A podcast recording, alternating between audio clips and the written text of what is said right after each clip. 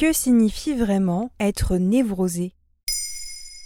Merci d'avoir posé la question. L'expression est apparue au XVIIIe siècle pour devenir petit à petit un concept majeur de la psychologie, de la psychanalyse et de la psychiatrie.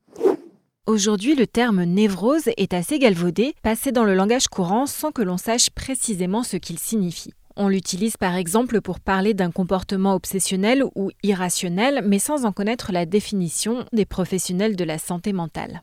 Névrosé décontracté Le livre Le vocabulaire de la psychanalyse, publié en 1967 par les psychanalystes Jean Laplanche et Jean-Bertrand Pontalis, en donne pourtant une description pointue.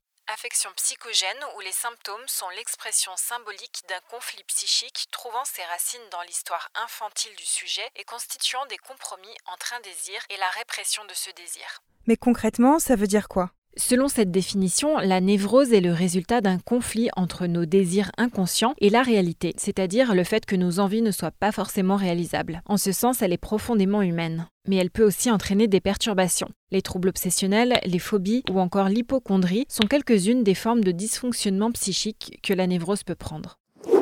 Un article de la dépêche.fr énumère cinq névroses majeures. La névrose d'angoisse, qui se caractérise principalement par des états d'anxiété, la névrose phobique, comme la peur de la foule ou toute autre phobie, la névrose obsessionnelle, c'est-à-dire un besoin de contrôle sur son environnement où chaque chose doit être à sa place ou programmée, la névrose hystérique, marquée par un besoin de plaire et d'être apprécié, et enfin la névrose paranoïaque, qui se manifeste par une méfiance exagérée envers les autres. Ça veut dire que les symptômes de la névrose peuvent être multiples? Oui, d'autant que ces troubles psychiques peuvent aussi avoir des répercussions sur le plan somatique, c'est-à-dire des manifestations corporelles. Par exemple, des troubles du sommeil, des perturbations sur l'alimentation ou sur la vie sexuelle. À la différence de ce qu'on appelle les psychoses, les personnes concernées par ces états névrotiques sont globalement conscientes de leurs troubles. La bonne nouvelle, c'est que ça les pousse à agir, à affronter les causes de leurs problèmes. Justement, que peut-on faire si l'on se retrouve dans ces troubles?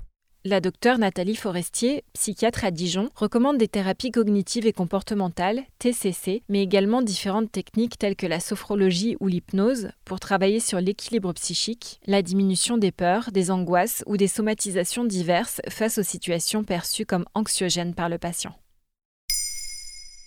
Maintenant, vous savez, un épisode écrit et réalisé par Émilie Drujon. Ce podcast est disponible sur toutes les plateformes audio et si cet épisode vous a plu, n'hésitez pas à laisser des commentaires ou des étoiles sur vos applis de podcast préférés.